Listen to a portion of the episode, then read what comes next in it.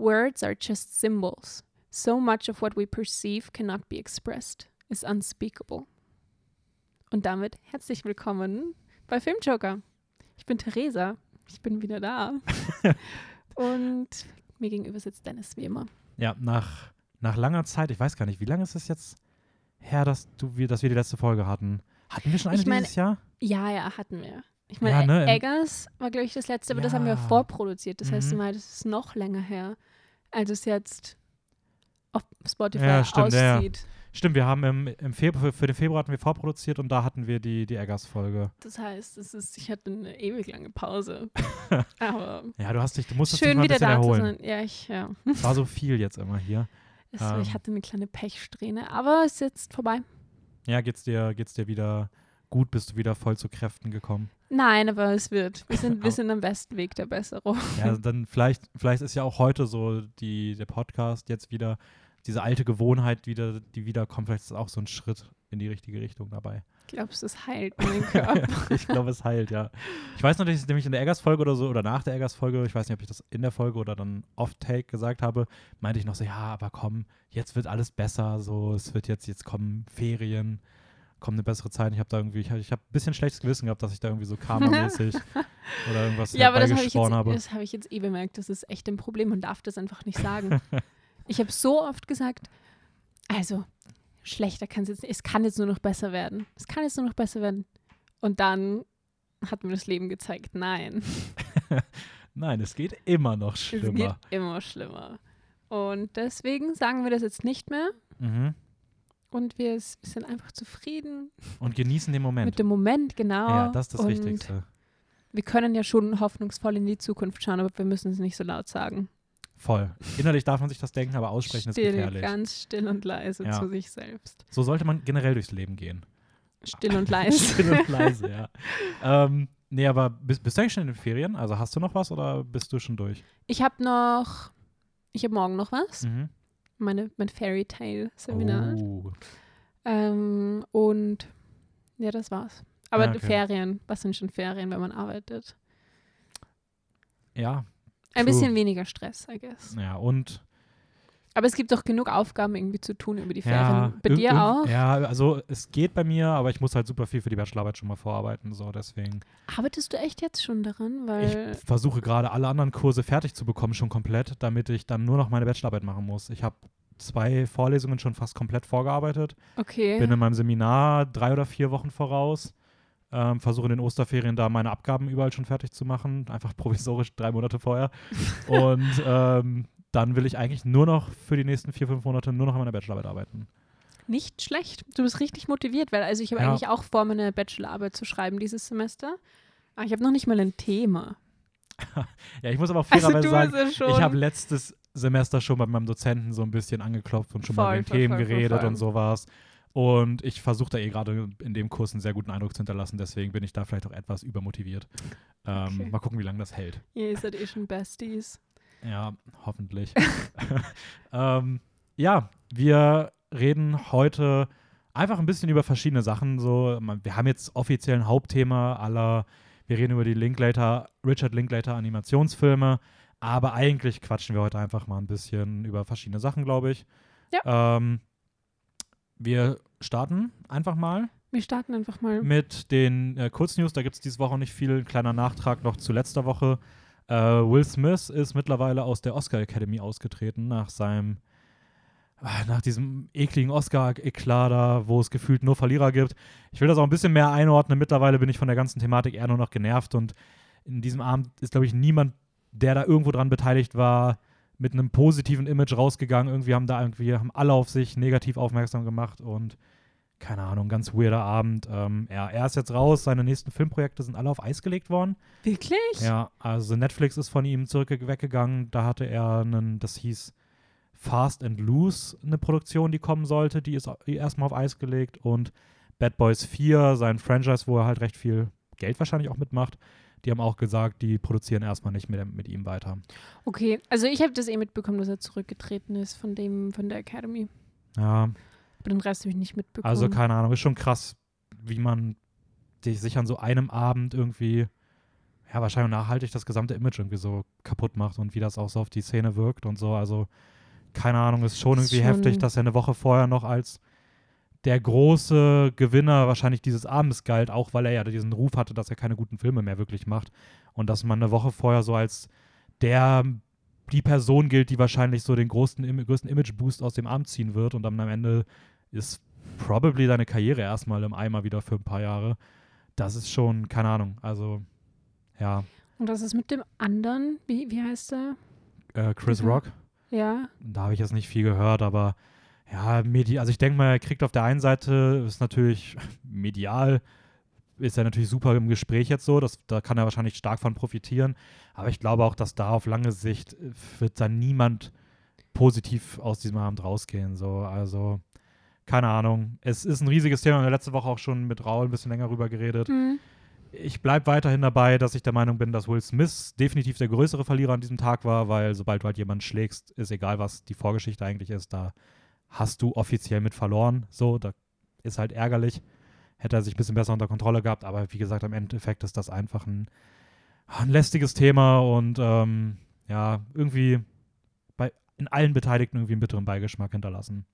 Keine Ahnung, mal gucken, was nächste Woche kommt, äh, nächste Woche, wer nächstes Jahr auf der Bühne wen zusammentritt. Also, oder ob die Oscars jetzt irgendwie einen Käfig um die Bühne bauen, damit da nichts mehr hochkommt, aber keine Ahnung. Also, ich bin mal gespannt, was die für Konsequenzen daraus ziehen. Ähm, jemand, auch so jemand, wer anders Konsequenzen gezo gezogen. Jim Carrey hat seine Karriere beendet. Das ist jetzt irgendwie auch so mit Sonic 2. Ist irgendwie auch komisch. also, also, wenn du so Sonic Ah, 2 wie alt drehst, ist der mittlerweile schon? boah, der müsste Der auch ist doch schon. auch schon weiß ich nicht. alt. Ich hätte jetzt gesagt, so um die Ende 50, Anfang 60. Meinst du nicht, dass der älter ist? Nee, ja, das, das ist so jemand. Ich finde, er sieht noch nicht so alt aus, aber ich glaube, er könnte schon älter sein, als er aussieht. Ich glaube, der ist älter als 50. Ja, das glaube ich auch. Ich hätte den jetzt vielleicht auf Weil der, also der hat ja. 58 geschickt, geschätzt. ja okay. Also So. er beendet es, weil er hat genug Geld gemacht. Ja, er meinte halt, also kann er, er hat gesagt, er würde sich noch eine Hintertür offen halten, ob er nochmal zurückkommt.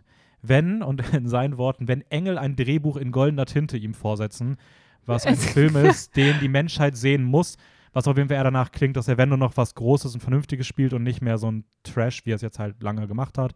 Aber der, der hat viel Spaß in seiner Karriere gehabt. Schade, ja, er dass hat immer er. so witzige. Er ist übrigens 60. Ah, okay. Ja, ist gar nicht so ganz schlecht. Ja, also ich finde es immer schade, dass Ein er nie mehr seine Filme so aus den 90ern gemacht hat, die bisschen ernsteren, aber ja, ist, ich habe jetzt auch keine große Connection zu ihm, muss ich fairerweise sagen. Ja, ich. Also ich bin jetzt auch nicht mit ihm befreundet oder so. Nicht? nee. Ach, schade. Ich dachte, da können wir vielleicht mal irgendwie einen Kontakt kriegen.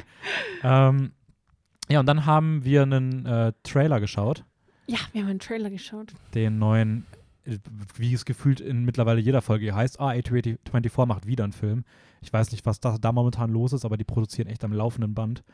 Äh, ich glaube, das ist der achte oder neunte Film, der dieses Jahr rauskommt von denen, was absolut krass ist. Also, Nicht die schlecht. gehen voll durch die Decke. Äh, der heißt Marcel the Shell with Shoes on.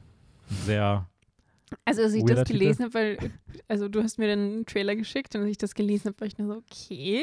mhm. Aber dann habe ich das A24-Zeichen gesehen, war so, okay, wie immer, oder? vielleicht. hm. also, wann kommt der raus? Äh, das, das weiß ich nicht. Ich glaube, das stand auch gar nicht bei. Nur irgendwann halt jetzt dieses Jahr. Ich glaube, die meisten Studios geben ja mittlerweile immer dieses Coming soon, Coming 2022, weil wegen Corona irgendwie niemand so den Termin so fixen will. Ähm, es scheint um so eine, also es ist so ein Stop-Motion-Animationsfilm gemischt mit, Ist es? Stop-Motion? Ja, es, also auf jeden Fall gemischt mit Live-Action. Es schaut, ich glaube, es hat so ein bisschen so einen Stop-Motion-Vibe. Ja, aber ich Also würde schon sagen, dass die, dass diese, also es geht um so eine kleine, Ich glaube, zu Stop-Motion Muschel? nachgeht. Ja, ist das eine Muschel? Ja, ne? So eine, ja, ja.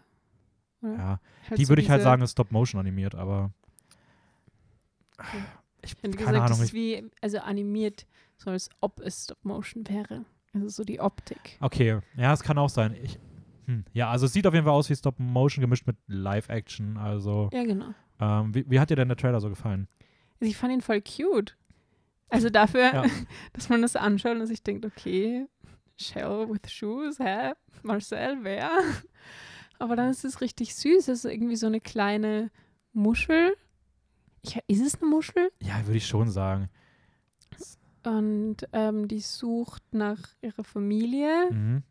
und lebt aber irgendwie mit der, mit der Oma in irgendeinem Haus bei irgendwelchen Leuten oder so. Mhm. In so einem Und Blumentopf dann geht das voll sowas, ne? viral, dass diese Muschel nach der Familie sucht. So wie ich das jetzt verstanden hätte. Das Ding ist, äh, ich glaube, das basiert auf einem Kurzfilm oder so von 2011 oder 2014. Ich bin mir gerade nicht mehr sicher, was das war. Okay. Und ich habe nämlich irgendwie gedacht, so, hä, war das irgendwann mal so ein Internetphänomen? Ich habe das nicht mitbekommen. Ich habe danach dann noch gegoogelt, ob es irgendwann wirklich mal nach diesem Kurzfilm irgendwie wirklich so diese Talkshow-Dinger gab. Das, aber ich glaube nicht. Also ich glaube, das ist jetzt für den Film so gemacht worden, aber irgendwie wirkte das voll. nein. Hä, wie meinst du? Da hätte ja jetzt nicht die Muschel reden können.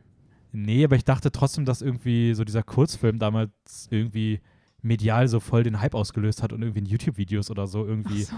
aufgetaucht wäre. Also keine Ahnung, ich fand das, also mich hat das irgendwie nicht verwirrt, aber ich war so voll so, ah, hm, habe ich dann was verpasst? Ist das ein Ding? So? Okay, na, ich habe das einfach in die, in die Welt von dem Film eingeordnet. Ja, hätte ich auch machen sollen, aber, Also hast es gleich aber ist irgendwie nicht so ganz aufgegangen. umgelegt. Ähm, Na gut, aber ich wusste ja nicht, dass es einen Kurzfilm gab vielleicht. ja, okay, ich, ich auch nicht. Aber das war, also irgendwie, das hat, ich, ich, das wirkte bei- für mich so authentisch, dass ich irgendwie angefangen habe nachzugucken. Da habe ich gesehen, ah, es gab einen Kurzfilm. Okay, okay, okay. Oh, war das vielleicht so ein Phänomen? Nee, hm? Okay, wait, was?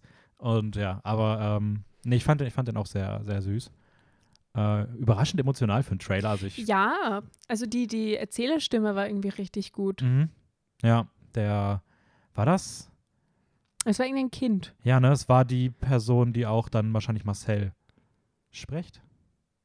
Oder nicht? Ja, Marcel war ja die Person, die, also hat ihn gesprochen. Ah. Hat ja erzählt, ich lebe mit Ja, ne, es war, ja, okay, ich war mir gerade nicht sicher, ob es in der Ich-Perspektive war oder. Ja, ob- ja, doch, doch. ja, okay. Mhm.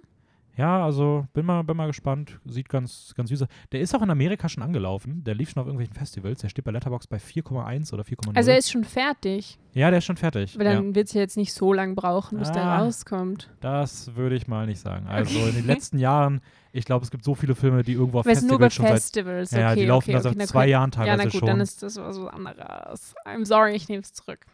das ist nicht schlimm. Ich glaube, Worst Person in the World, der lief ja auch letztes Jahr schon im Sommer auf den ersten Festivals. Dann lief der hier auf der Biennale, jetzt lief der vor der Oscar-Nacht nochmal.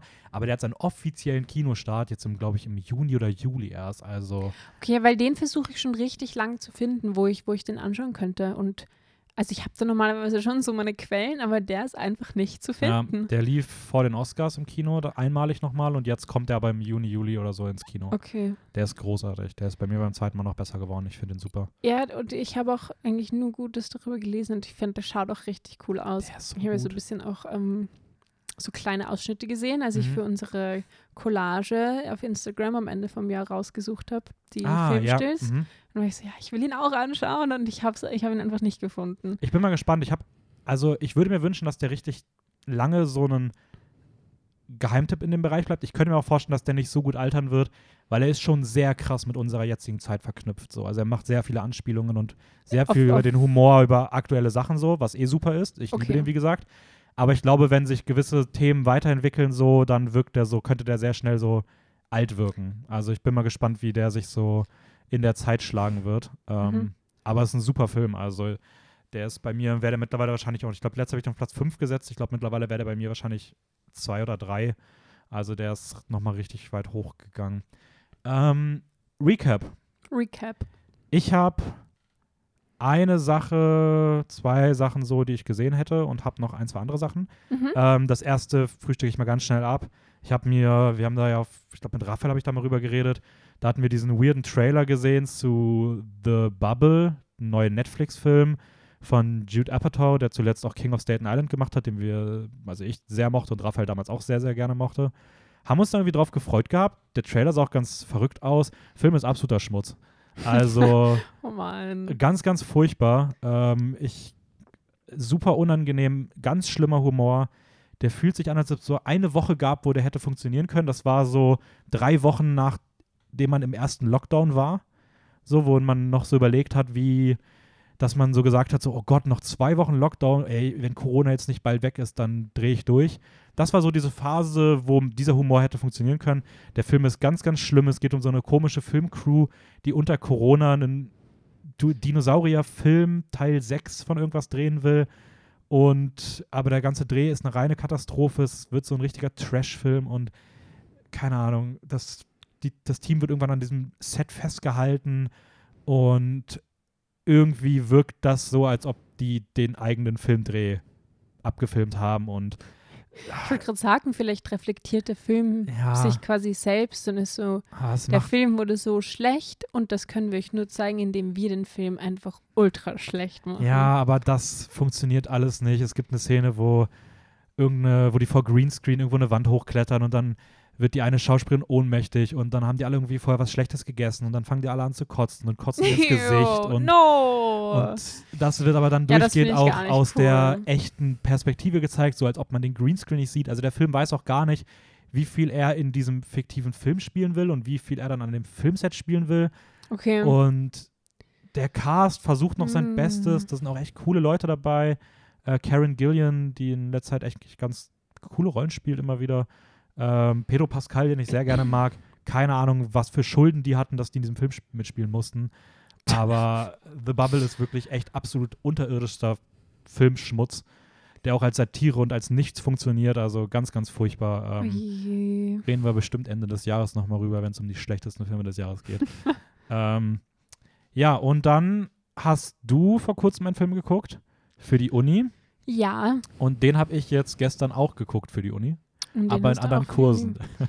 Aber in anderen Kursen. Ich habe ihn in meinem Fairy Tale, also ich bin in einem Seminar, das heißt Fairy Tales and Their Retellings. Mhm. Und es geht um halt verschiedene Märchen generell und ähm, auch darüber, wie sie entstanden sind. Und oft ist es ja sehr lange so, wird es einfach mündlich weitererzählt und dann irgendwann schreibt es mal jemand auf und irgendwo anders schreibt es auch jemand auf. So entstehen dann verschiedene Versionen. Ist oft schwer zu sagen, was so die originale Version von so einem Märchentext ist. Mhm. Und dann haben wir uns halt jetzt auch ein paar Filme angeschaut. Ähm, da muss ich eh, also für morgen müssen wir sogar drei Filme anschauen. Oh Gott, oh Gott. Zwei fehlen mir noch. ähm, aber ja, genau, wir haben jetzt das erste Märchen, das wir durchbesprochen haben, war Rotkäppchen. Mhm. Obwohl ja Rotkäppchen gar nicht die offizielle, also der offizielle Titel ist, sondern das nur von den Gebrüder Grimm dann so genannt Ah, wurde. okay, wusste ich Es zum gibt Beispiel nämlich nicht. davor schon zwei andere Versionen. Das eine heißt The Story of the Grandmother. Das ist das Mhm. erste, die erste Version. Da weiß man gar nicht, wann genau die so entstanden ist. Aber die gibt es auf jeden Fall am längsten. Und das zweite ist Little Red Riding Hood im 17. Jahrhundert. Okay. Genau, und den Film, also dann haben wir uns dazu eben ein paar äh, Adaptionen angeschaut von dem Märchen, die halt dann irgendwie das Märchen nehmen und das in so einem Film verpacken. Also Mhm. einerseits haben wir uns auch Filme angeschaut, die wirklich versuchen, jetzt zum Beispiel Little Red Riding Hood wirklich genau so darzustellen, auch die ganzen Symbole, die in dem Märchen immer vorkommen, so in den Film zu packen und halt visuell zu machen. Ähm, und den Film, den wir uns beide angeschaut haben, den du in einem Ja, genau. Ich habe Horror- ihn also ganz kurz vielleicht mal bei mir zur ja, Einordnung. Ähm, ich habe dieses Semester einen Kurs, der heißt äh, Konstruktion von Weiblichkeit im zeitgenössischen Horrorfilm. Ähm, also es geht halt um Frauenfiguren, Frauenbilder, äh, Geschlechterbilder allgemein, wie die im Horrorfilm dargestellt werden. Und für den Kurs ist es eigentlich nur eine weiterführende Empfehlung, den zu schauen. Aber ich, bei mir steht halt schon seit mehreren Monaten fest, und ich habe das auch mit meinem Dozenten schon abgesprochen, dass ich meine Bachelorarbeit zu den feministischen Filmen von Julia Ducournau schreiben werde, also Raw oder Titan.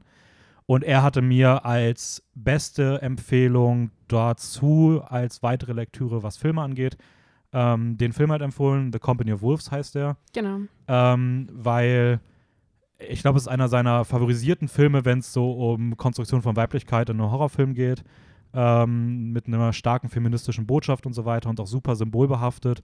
Und viele Parallelen gerade zu Raw auch aufweist. Mhm. Und deswegen hat er mir den empfohlen. Und da ich morgen ein Event habe, wo ich mit, wo ich ihm unter anderem meine Bachelorarbeit vorstellen muss und so weiter, habe ich gedacht, hey, gucke ich den doch mal vorher, dann habe ich das auch erledigt. Und ähm, so habe ich den mir dann gestern angeschaut. Ähm, das vielleicht mal zu den zwei unterschiedlichen äh, Zugänge an der Stelle. Magst du vielleicht mal kurz sagen, worum es geht, obwohl das wahrscheinlich in wenigen Worten zusammenzufassen ist? Ähm, ja, kann ich machen. Also, was man auch sagen kann, der Film ist ja schon ein bisschen älter. Mhm, aus den Der ist- 80ern. Genau, also doch schon so fast 40 Jahre Ja, alt. stimmt. Ähm, ich meine, ja, worum geht's? Es ist eine Adaption von Rotkäppchen, so ein bisschen eine modernere Adaption. Also Mhm. zumindest ist es so eingebettet in so einer moderneren Zeit. Mhm. Ähm, und man sieht so ein Mädchen in ihrem Kinderzimmer träumen. Und die, die ganze Geschichte, also der ganze Film ist eigentlich dann eingebettet in dieser Grundhandlung dort, wo, sie, wo dieses Mädchen im Bett liegt und, und träumt. Und dann geht's in ihrem Traum in diese Märchenwelt. Ähm, Hat auch ein bisschen was von Alice im Wunderland, oder?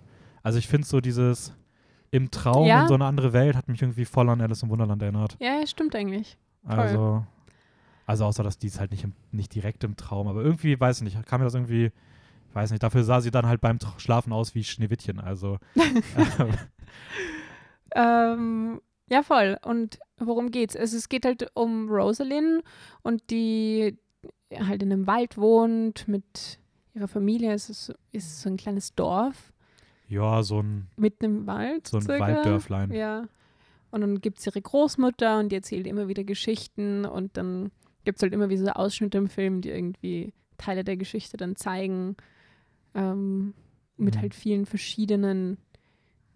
Ist es so verschiedene Hintergründe, wie Rotkäppchen verstanden werden könnte? Hm, okay. Siehst du, weil beispielsweise die Komponente habe ich, ich habe das gar nicht, also ich habe es wenig unter diesem Rotkäppchen-Gedanken gesehen, Okay. weil ich aber auch nicht so tief in der Rotkäppchen-Geschichte drin bin. Ich weiß, sie geht zu ihrer Großmutter mit einer roten Mantel an und die Ro Großmutter wird gefressen und der Ja. Wolf verkleidet sich als die. Also das ist so basically alles, was ich über Rotkäppchen Okay. weiß. Ja. Deswegen habe ich in diesen Geschichten. Aber stimmt, ja, kann, kann, kann gut sein, dass das, dass da irgendwie Interpretationsvarianten durchgespielt werden. Naja, ja, ja, zum Beispiel gibt es eben die Wölfe in der Nacht, die eigentlich quasi Männer sind, aber sie verwandeln sich dann in Wölfe. Es ist so eine Art Mhm. Werwölfe. Ähm, dann gibt es auch die Version, wo diese Frau kommt und die ganzen Leute quasi verhext und sie Mhm. werden zu Wölfen. So ein bisschen so ganz leichte Abwandlungen irgendwie davon. Mhm. Und alles so sehr empowering irgendwie. Ja, voll. Also äh, da, da würde ich auch auf jeden Fall zustimmen. Ähm, weil du vorhin gefragt hattest, ob, also warum ich den im Horrorfilmseminar gucke, ich finde schon, das ist. Also, Also würd ist schon brutal, ja. Es gibt auch so abgehackte Köpfe und sowas. Ja, vor allem auch diese Szene, wenn so diese Verwandlungsszene vom dann, Mann ja. in den Wolf. Also das sah schon ganz schön abgefuckt teilweise aus. Ja, da es ist wie, als ob der Wolf so in ihm drinnen war Ja, und dann durch das Gebiss so rausdringt. ja. Also ich muss sagen, ich mag, ich, ich mag diese, ich mag diese oldschool puppigen Effekte irgendwie. Also ich finde das in einem Horrorfilm irgendwie immer ganz cool. Nein, doch, ja, es hat schon echt ähm, was.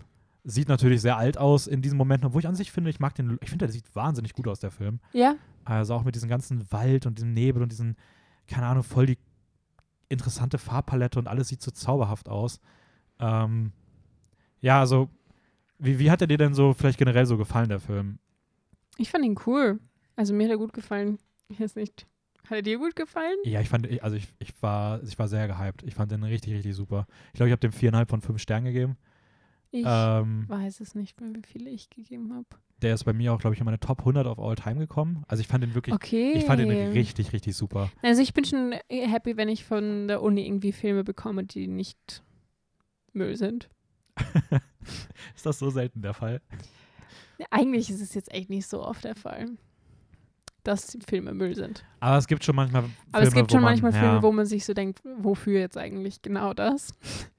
Ähm, aber nein, den mochte ich, den mochte ich auf jeden Fall voll. Und Ja. ich find's, Ah, sorry, ich wollte ihn unterbrechen. du- Ähm, ich finde es halt, bei dem, was ich bei dem Film halt spannend fand, war so dieser ganze körperliche Verwandlungsprozess, also für was diese, also ich fand, ich habe den ganzen Film, also selten hat bei einem Film so sehr mein Kopf geraucht wie bei dem Film, mhm. weil ich habe das Gefühl, jede Szene war mit so vielen Metaphern überladen, dass ich kaum hinterherkam zu deuten, was da gerade die übergeordnete Botschaft ist. Also in dem Horrorseminar bei, bei mir geht es halt immer so viel darum, dass halt man die Geschichte versucht auszublenden, sondern sich überlegt, wofür die ganzen Symbole stehen könnten Okay. und was das halt im Hintergrund dann auch vermittelt. So. Und natürlich habe ich jetzt auch versucht, ein bisschen mehr noch hinzuschauen, gerade auch, weil es halt für meine Bachelorarbeit ist und ich da so viel wie möglich rausziehen wollte.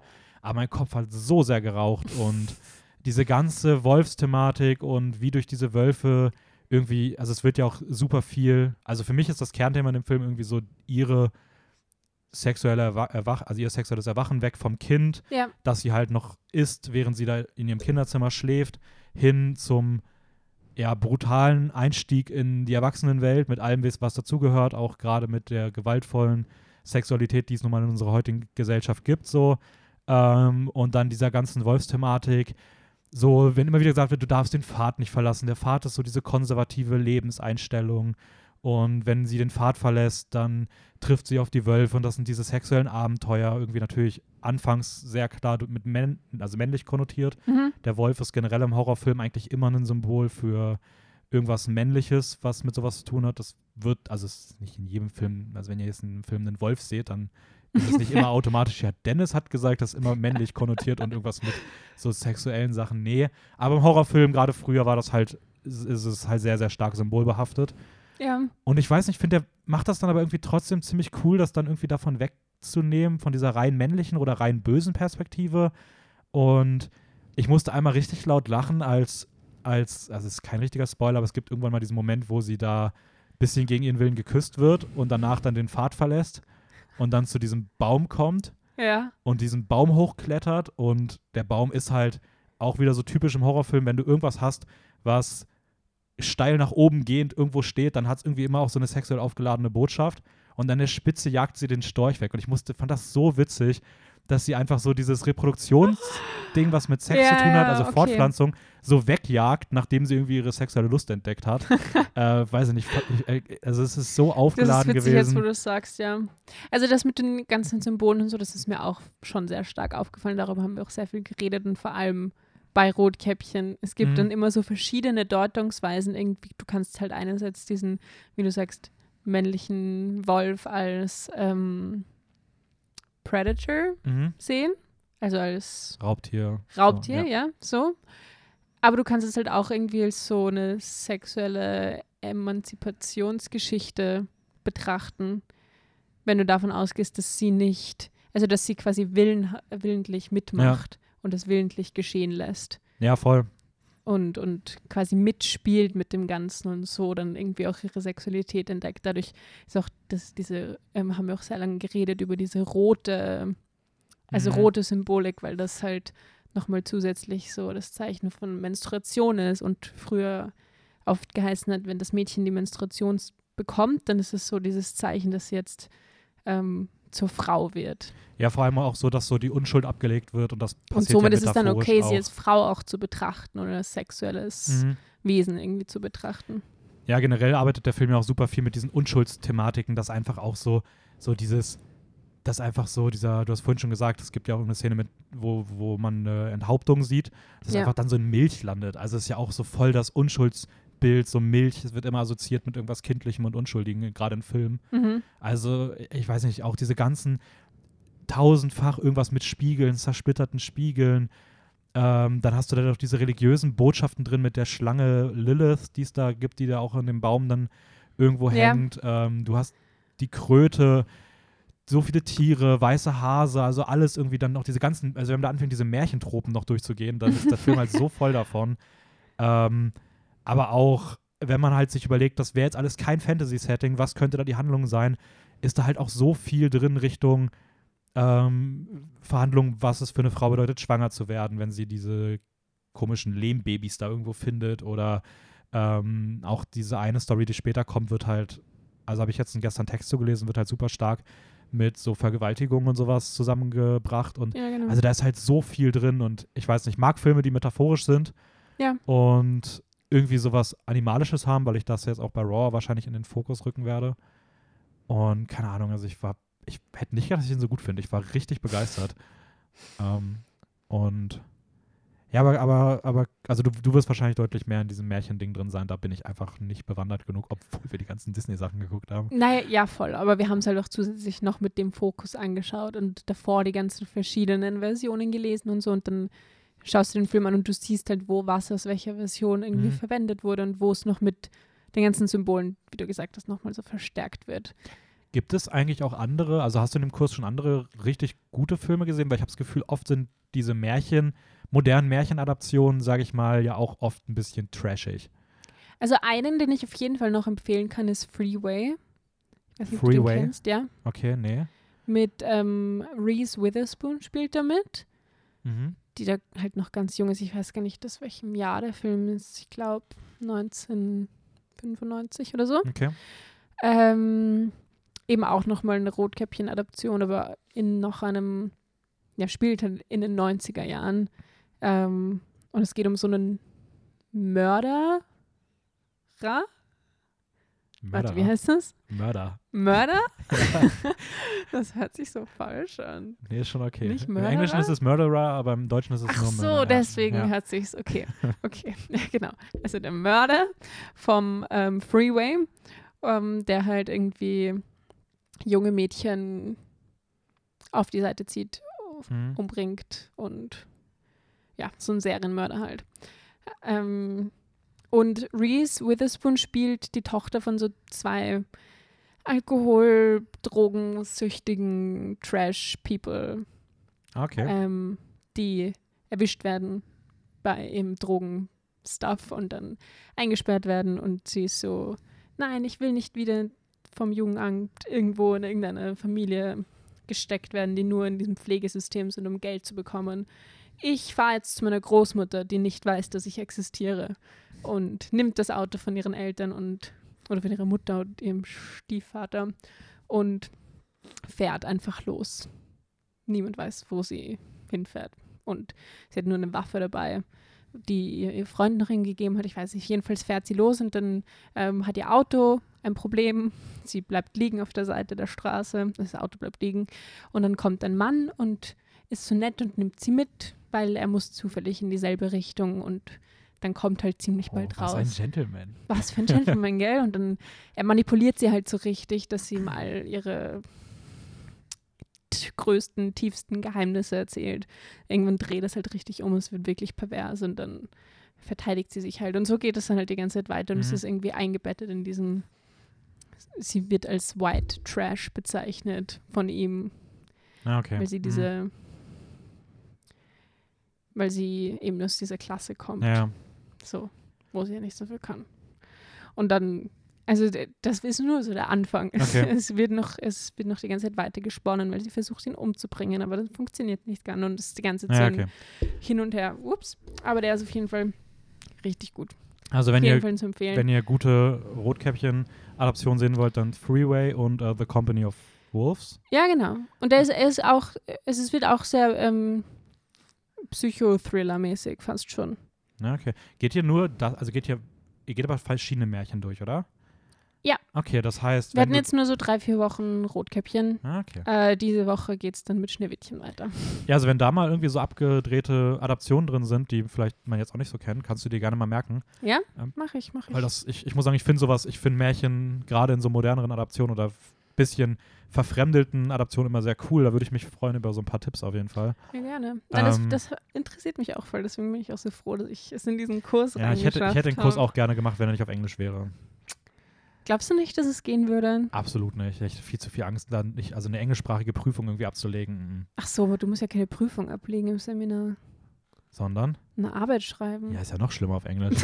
also, äh, okay. Nee, nee, nee, passt schon. Ähm, aber hört sich auf jeden Fall sehr cool an. Ich bin ein bisschen neidisch. Ähm, ich habe noch zwei andere Sachen, über die ich gerne reden wollte. Mhm. Und zwar zum einen habe ich mir gestern, ich habe gestern, dein Letterbox ist gestern ein bisschen wild gewesen. Wie kommt es, dass du dir so zahlreiche Filme aus dem Jahr 1900 plus minus fünf Jahre angeschaut hast?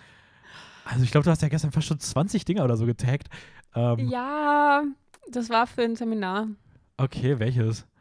Ähm, warte, wie heißt das? Die äh? Migration im Film oder so irgendwie. Okay.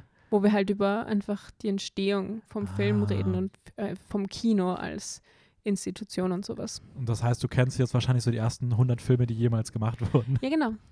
Also ein Ach, paar schön. davon kannte ich schon von so verschiedensten Seminaren, aber der Typ hat uns halt wirklich eines nach dem anderen gezeigt.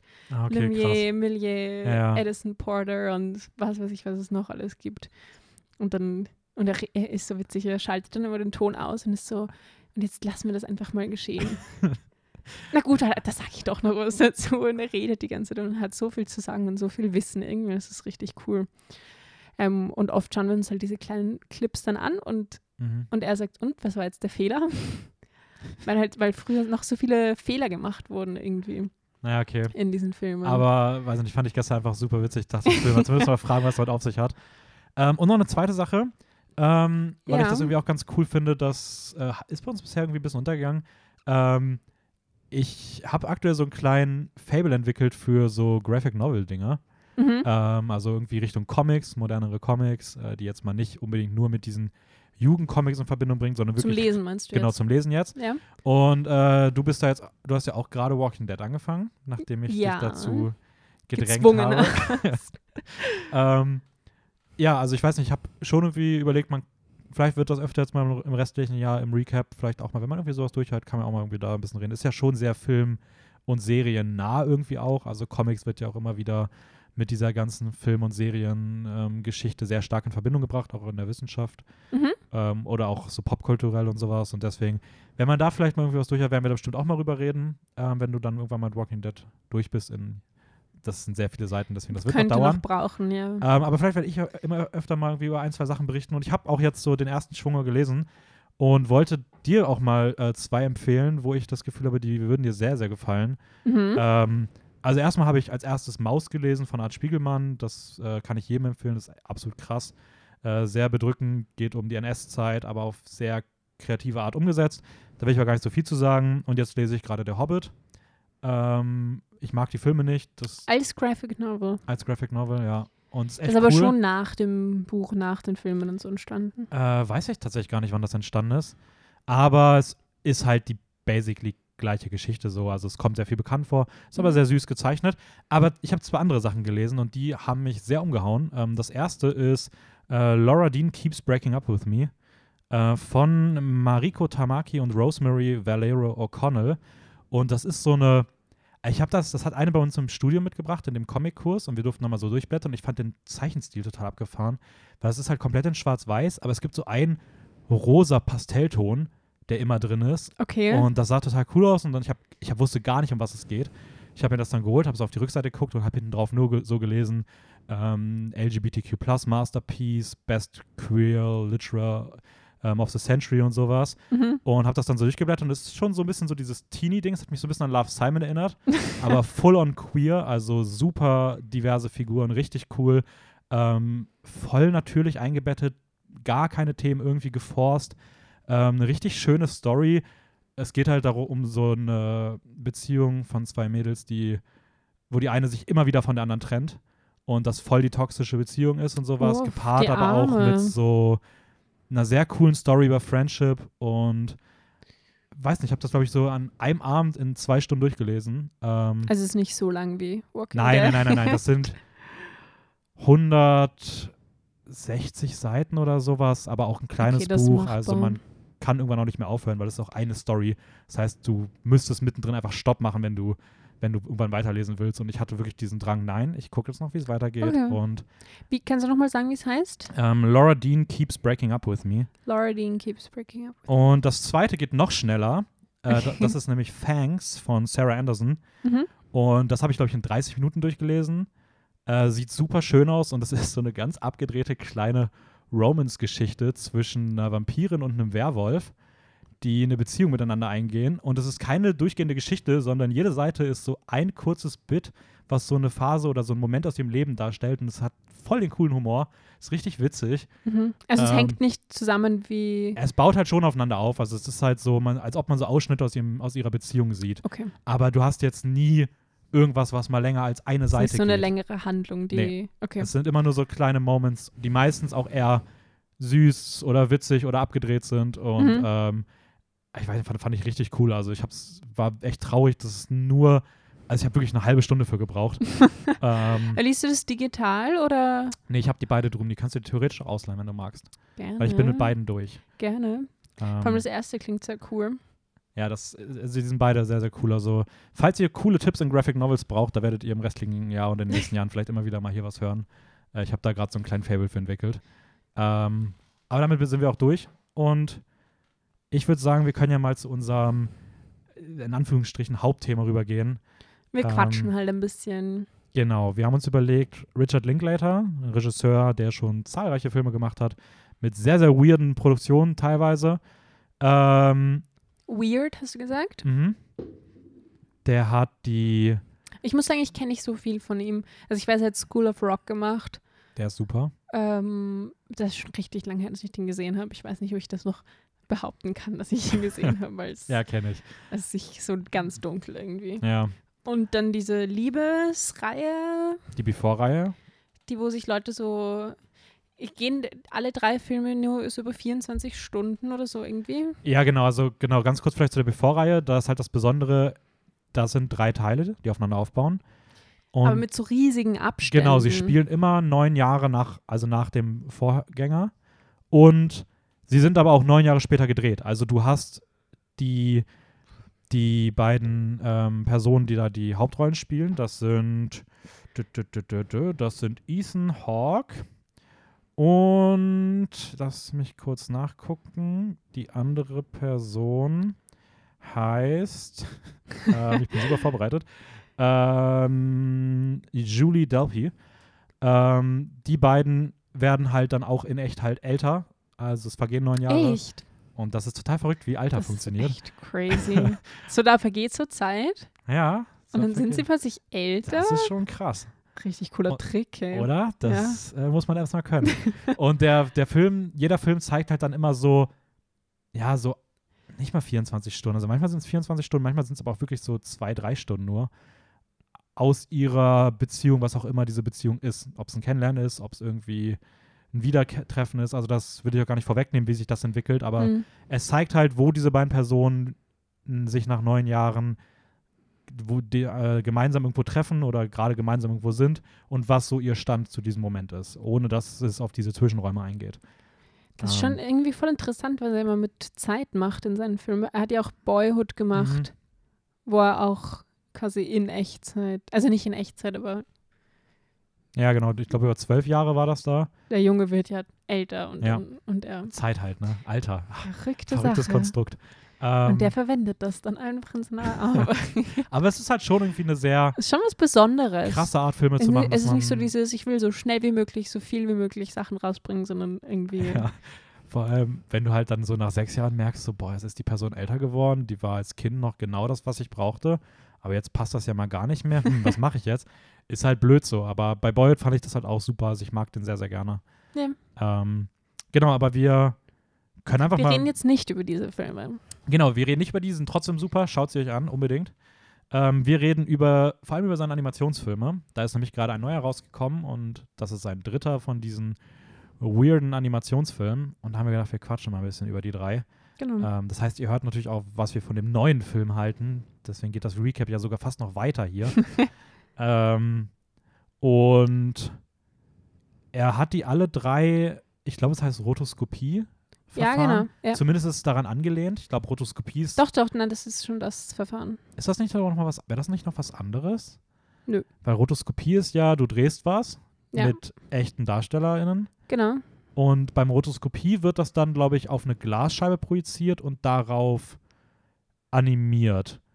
Aber er hat es ja digital gemacht. Aber es ist basically das gleiche Verfahren, nur halt in der digitalen Version. Ja, ich glaube, es ist jetzt nicht so. Also, Ja. welche Mittel du verwendest. Ja, okay, stimmt. Basically verwendest du halt nicht. Ich glaube, das, das, was du meinst mit der Glasscheibe, ist halt dann das Rotoskop oder so irgendwie wird das heißen. Ja, Und er okay. verwendet halt die Rotoskopie mit anderen, Mit anderen Medien. mit anderen. Ja, also deswegen sehen seine Filme halt so, also die Animationsfilme sehen halt super realistisch aus, was die Figuren angeht. Also man es ist sieht halt immer noch das basically Echte wirklich die, so, du bist so, ja, das ist eine echte Person. ja, Aber nein, irgendwie ist es nicht. Also es ist halt einfach drüber gemalt. ja. Ich weiß nicht, hast du Loving Vincent mal gesehen? Nein. Ah, der ist nämlich auch in dem ähnlichen der, also der wirkt, äh, der hat, das hat mich sehr stark daran erinnert. Mich jetzt nur daran erinnert, ich habe schon selber ein paar Mal so gemalt. Also wo ich ah, halt okay. so ein Foto hatte und dann so mit der Technik irgendwie so drüber gemalt habe. Mhm. Und so hat es mich ein bisschen dran erinnert. Manchmal halt dieses ähm, Schichten von verschiedenen Farben, um dann so Tiefe zu erstellen oder irgendwie verschiedene Ebenen vom Bild zu erstellen. Indem halt einfach ähm, diese eine, weiß ich nicht, Hintergrundfarbe hat und dann kommt die nächste Farbe und dann ist es wie so ein Schichten. Mhm. Weißt du, was ich meine? Ja, so diese verschiedenen Ebenen. Und du könntest auch in einem komplett anderen Stil Rotoskopie verwenden. Da haben wir zum Beispiel in Schneewittchen auch Rotoskopie verwendet. Bei dieser Tanzszene. Ja, also ich, das, also ich finde, selbst bei den Filmen merkt man ja schon teilweise, dass da selbst in einem Film super viele verschiedene Stile übereinander gelegt werden. So, also ähm, ist auf jeden Fall sehr wild. Ja. Sieht sehr cool aus. Kann ich jetzt schon mal sagen. Also, das werde ich bei allen drei Filmen sagen, dass ich die optisch wahnsinnig gut finde. Ja, es sind, aber es entwickelt sich auch gut weiter, finde ich. Mhm. Ja. Äh, wollen wir vorne anfangen? Fangen wir vorne an. Okay. Der erste Film. Der erste Film. Ich glaube, da war auch dein Zitat, wenn ich mich recht erinnere. Gut erkannt, ja. Ähm, 2001 erschien Waking Life. Äh, war jetzt der letzte, den ich gesehen hatte. Den kannte ich auch noch nicht. Okay. Äh, Traum versus Realität, Inception 2.0. ähm, magst du welche, magst du Handlungsanpassen oder soll ich? Äh, ja, ich kann die Handlung Okay. zusammenfassen. Also der Film, ähm, ja, hast es jetzt eh schon gesagt eigentlich. Es, der Film zeigt eigentlich so das Innenleben von einem jungen Mann. Es ist quasi der Traum von einem Mann, der sich ständig in so einem andauernden, luziden Mhm. Traum befindet. Ähm, am Anfang beobachtet er so verschiedene Menschen, hört ihnen einfach nur zu. Später nimmt er dann selber auch teil an so sehr philosophischen Gesprächen über das Leben und was ihnen noch alles einfällt. Das Leben nach dem Tod, Existenzen, Existenzen, die Realität oder Filmkunst nach nicht Basar. reale. ähm, ja, und das Ganze eben gekoppelt mit dem Animationsstil funktioniert, glaube ich. Ich habe es mir ein Interview angeschaut mit Richard Linklater, wo er auch sagt, der Film wird halt einfach nicht funktionieren Ja, voll. ohne diesen Ja. Stil. Weil in wie viele Filme schaffen es wirklich, einen Traum so darzustellen, dass du denkst, ja. Ja, also Inception nicht. Also, Also, ja, nein. also ich habe ein kleines, ich habe immer so eine, ich mag Inception, aber ich, gerade wenn es um dieses Traumdarstellen geht, finde ich, versagt der Film und so schauen halt Träume warum- nicht aus. Hier sieht man halt Oder warum. nicht oft. Ja. Ja. Aber gut, ähm, Inception. Ich glaube, das ist basically ja. die Handlung. Ja. Ja, nee, trifft eigentlich ganz gut. Ähm, ich muss gestehen, oder erstmal ein Fun Fact, der hat, der hat den Film in drei Wochen gedreht, hat den dann noch so drei Wochen lang ein bisschen bearbeitet und dann hat die Animation gestartet, das hat einfach 15 Monate gebraucht. Also da Mhm. merkt man einfach mal, was für ein riesiger Aufwand. Also wenn man davon ausgeht, dass nach sechs Wochen der Film eigentlich fertig wäre mit den gedrehten Szenen und dann musst du noch alles nachanimieren und das nimmt dann nochmal 15 Monate ein. Ja. Da merkt man halt einfach mal, wie viel Arbeit teilweise in so einer Post-Production stecken können, gerade was Animationsfilme angeht. Ähm, Und vor allem, wenn das mit der Hand gezeichnet wird von verschiedensten Leuten, weiß ich Ja. nicht, absolut krass. 500 Stunden pro Sekunde oder so, Ich hab die irgendwo ge-. Ich habe irgendwo gesehen oder irgendwo gelesen, dass pro Filmminute, die entstanden ist, sie 250 Stunden Aufwand machen mussten. Okay, war ich gar nicht so weit entfernt mit Also 500. das ist halt schon absolut krass so. Ähm, ich weiß nicht, wann jemals irgendwer, ob das irgendwer kennt, aber stellt euch mal vor, ihr arbeitet 250 Stunden an etwas und das Ergebnis ist eine Minute Output. Das ist halt schon krass so. Also äh, das ist schon sehr viel Aufwand das für sehr wenig heftig, Ergebnis. ja. Ähm, So basically ein Monat, wenn du Vollzeit arbeitest. Ja, aber auch Mehr mit sogar. Überstunden. Ja. So, also, ja, und dann am Ende hast du so ein Ergebnis, was so eine Minute ausmacht. Cool. ähm, Heftig. ja, also ich muss sagen, ähm, Aber dann kann man es noch viel mehr appreciaten, wenn man weiß, wie viel Arbeit da reingesteckt. ja, voll. Also das, das auf jeden Fall. Also das ist wirklich absolut krass hier gewesen. Ich muss aber sagen, ich hatte beim Film schon ein bisschen meine Probleme. Ja. Ähm, ich würde ihn auch, kleiner Spoiler, für mich ist es der schwächste von den dreien. Ja. Ich weiß nicht, wie das bei dir aussieht. Ich würde auch, ja, würde ich Okay. auch sagen. Ähm, er war mir eine Spur zu dialoglastig. Mhm. Das ist aber auch das Ding, wenn man Richard Linklater schauen mag, muss man das eigentlich wissen, bevor es gefühlt nur Dialoge, die auf einem ähnlichen Level stehen. Das wusste ich nicht. Das war der erste Film, den ich von ihm Ah, gesehen habe. Ja, okay. Ähm, Und es, also es war teilweise schon so, also teilweise habe ich es mir dann so erklärt, dass es irgendwie mit dem ähm, Traumding so zusammenhängt, weil ich mir oft dachte, jetzt habe ich, weiß ich nicht, sieben verschiedene Leute irgendwas vor sich her philosophieren gehört, ohne dass Mhm. es jetzt wirklich so einen Zusammenhang gibt oder irgendwie so einen Faden, an dem man sich so festhalten kann. Und die eine Person redet über das und die andere über das und dann irgendwie kannst du gar nicht so. Am Ende kannst du nicht sagen, wer jetzt über was geredet hat und was genau du jetzt eigentlich gehört hast. Und das ist für mich wieder so, eigentlich ist es ja in meinen Träumen auch so. Ja, So voll. oft rede ich mit Leuten so viel und dann am Ende bin ich so, was haben wir jetzt eigentlich? Ich weiß jetzt nicht mehr. Aber es, es hinterlässt irgendwie so ein ähnliches Gefühl. ja, also ich. Also ich, ich, ich verstehe auch, warum das so gemacht wurde. Das kann ich voll nachvollziehen und das macht der Film auch recht smart, dass er das so dann durch diese Einordnung in diesen luziden Traum irgendwie auch damit so ein bisschen legitimiert, dass er sagt, ja, aber das muss ja so sein. Ja, Ändert aber nichts daran, dass man natürlich als äh, Zuschauerin trotzdem erstmal so gefühlt eine Stunde sich das einfach erstmal anhören muss, bis dann irgendwann dieser Punkt gemacht wird. Und das kann halt schon ein bisschen ermüdend sein. Und ich finde halt, bin eingeschlafen. du bist eingeschlafen. Apropos ermüdend. Ja, ich bin öfter auch ein bisschen weggezont. Aber ich habe dann an zwei Stellen nochmal kurz zurückgespult, weil ich dann dachte, okay, wait, was? Ja, ich auch, ja. Ähm, und es hat sich für mich sehr unorganisch angefühlt. Also so dieses, wenn solche Gespräche schon kommen, ich finde beispielsweise bei Before hast du dieses, du siehst, wie sie sich kennenlernen und das Gespräch entsteht natürlich und es geht von Thema zu Thema zu Thema zu Thema. Und hier, dadurch, dass es halt dieses Sprunghafte aus dem Traum symbolisieren soll und ich verstehe es halt auch, Auch ist diese es- Wechsel, gell, zwischen den verschiedenen. ja, voll. Zwischen diesen verschiedenen Dimensionen fast schon irgendwie Ja. so. Ist es aber das dann. Kompl- Bild sich so komplett dreht und dann bist du plötzlich woanders. Aber Ja. das hat jetzt keinen Anfang und kein Ende. Ge äh, genau, du wirst dann einfach so von Situation zu Situation gewürfelt. Ja. Und das wirkt dann halt sehr nach, hey, ich habe hier viele smarte Dinge und die reihe ich einfach aneinander. Und das finde ich halt irgendwie ein bisschen schade. Also, ich weiß nicht. Also, ich habe mich da ein bisschen schwer mitgetan. Manche Bits fand ich richtig cool. Mhm. Also, ich, es sind mir so drei Stück hängen geblieben. Das eine ist, ähm, ist dieser Psychomann im Gefängnis, dieser Rote, der da irgendwie diese brutale Mhm. Horrorvision aufmacht, ähm, weil mich das richtig verstört hat. Das zweite ist dieses Kaffeegespräch mit dem Typ, der über Bazin redet, über Film, Ja. aber auch nur, weil es halt, also weil es halt super zu meinem Studium oder zu unserem Studium halt passt Mhm.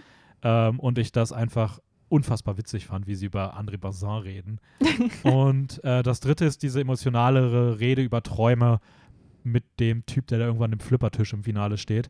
Ich weiß nicht warum, aber irgendwie fand ich da diesen Talk über Traum, das fand ich einen schönen, also es, es hat zu so einem finalen Kapitel irgendwie gepasst. Also ich, also ich fand am coolsten, oder am coolsten, am besten hängen geblieben ist bei mir irgendwie dieses Gespräch zwischen diesem Paar, das im Bett sitzt. Mhm. Ähm, ich glaube, da habe ich mir auch das Zitat rausgeschrieben. Äh, Fun Fact: Das sind, ähm, das ist das Paar aus der Before-Reihe. Die haben da, das ist der Gastauftritt. Sind die beiden. Das ist äh, Ethan Hawke und deswegen habe ich auch gerade nachgeguckt, weil ich habe es nämlich dazu rausgeschrieben, wie sie heißen. Das sind Ethan Hawke und Julie Delpy und die spielen auch Jesse und Celine und das sind die also beiden. sie spielen auch die ja, Figuren die spielen aus die dem Figuren aus der Before-Reihe. Oh. Und es wäre mal interessant zu sehen, ob das sogar irgendwie passen könnte zu dem Stand, zu dem nicht. sie in der Reihe an dem Punkt vielleicht irgendwie auch waren oder Okay, okay, okay, ja, das wusste ich nicht, weil ich habe die Filme nicht gesehen von den beiden. Aber ich fand das cool. Also wie sie so zusammen so philosophiert haben und die Gedanken, die sie so ausgesprochen haben, waren so Gedanken, die ich selbst auch schon so hatte. Deswegen, das Mhm. fand ich schön. Und auch als ähm, der Protagonist irgendwann, das, als er dann auch zu sprechen beginnt und dann Ja. selbst drüber redet, wie er das jetzt erlebt hat, was wir mit ihm erlebt haben und so. Ja, das war, das war auch cool. Ich muss auch sagen, ab da fand ich die Hauptfigur auch gut. Bis dahin war ich so ein bisschen so, dass ich mir dachte, okay, ist irgendwie ein bisschen öde, was die Figur angeht. Aber die hat dann da auch für mich sich sehr nach oben gelevelt. Die hat mich immer an so einen jungen Johnny Depp erinnert. Vom Aussehen oder irgendwie sowas. Ich, Mich hat an eine Figur aus Fear the Walking Dead erinnert. ja, genau, den meine ich. Der, hat mich, der erinnert mich da auch immer an, an Johnny Depp. Äh, Okay. der, der da diesen drogen Ja. ja. Ja, äh, ja Genau der. genau, also eigentlich hätte ich auch gesagt, das hat mich an den erinnert, aber da der mich auch immer an Johnny Depp erinnert, ähm, Okay, habe ich es jetzt direkt mal weiter ges äh, passt. Ähm, ist ja witzig, Ja. krass. halt die ähm, Frisur. Ich glaube, es war einfach die Frisur. Ja, ja, und dann irgendwie auch, die hatte nicht auch mal so ein bisschen so ein übergroßes Hemd irgendwie an. Ja, Also, generell so schlappe ja, Sachen irgendwie. ja, es ist, es, es ist dann schon irgendwie ein cooler Film, bei dem ich auch sehr viel Respekt dafür habe, was er machen möchte, weil er ist super kreativ. Also voll. das, das auf jeden Fall. Und die Animationen sind halt richtig trippy. Also auch so dieses, ich glaube, der ist mit 12 Frames pro Sekunde, weswegen der weitaus choppiger wirkt, also wie- mehr abgehackte Bewegungen und sowas. mhm. Aber dann verschwimmt, also alles bewegt sich so. Also selbst wenn da so ein, so ein Stuhl irgendwo ist und da einfach nur eine Person drauf sind, sieht alles aus, als ob das auf so einem Schiff gedreht wird. Also alles ist immer so in Wellenbewegungen. Oder wo so ein ganzer Raum sich irgendwie. ja, Wie, wie als würde der Raum so atmen. Was total viel Sinn macht, weil du befindest dich ja im Innenraum der Person.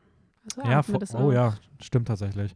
Aber das visuell so zu sehen, ist schon sehr, Es ist anstrengend. Ich finde es fast echt ein bisschen anstrengend. Aber was ich mir noch gedacht habe, an, an so manchen Punkten, zum Beispiel gab es diesen Punkt, wo sie in diesem Piratenschiff Auto sitzen und man sieht, wie die Person, die fährt, das Lenkrad hält, aber man, man sieht, dass die Hand berührt das Lenkrad nicht. Also wie so Mhm. ein Abstand dazwischen, wo es halt einfach, weiß ich nicht, der Computer versagt hat. Ich glaube jetzt kaum, dass das mit Absicht so gemacht war. ich hätte schon gesagt, dass das mit Absicht so war. Glaubst du? Ja, weil es gibt ja auch diese Szenen, wenn die Augen einfach auf einmal ein bisschen über dem Gesicht rüber ragen Ja, okay. und ja. da nicht drauf liegen. Also ich weiß nicht, das hat, Also für mich hat es dann teilweise diesen Look von so einem frühen 2000er PC-Spiel, wo du aufpassen musst, dass du nicht in die falsche Wand reinrennst, weil sonst Weil du kommst du nicht mehr raus.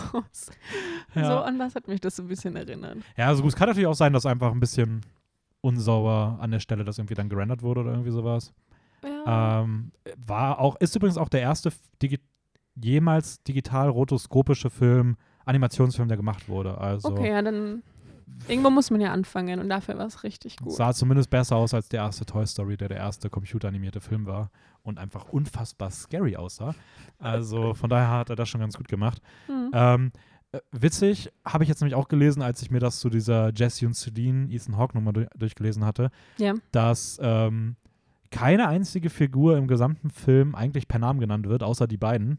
Die werden auch nicht genannt, aber bei denen weiß man es halt, wer es sein soll.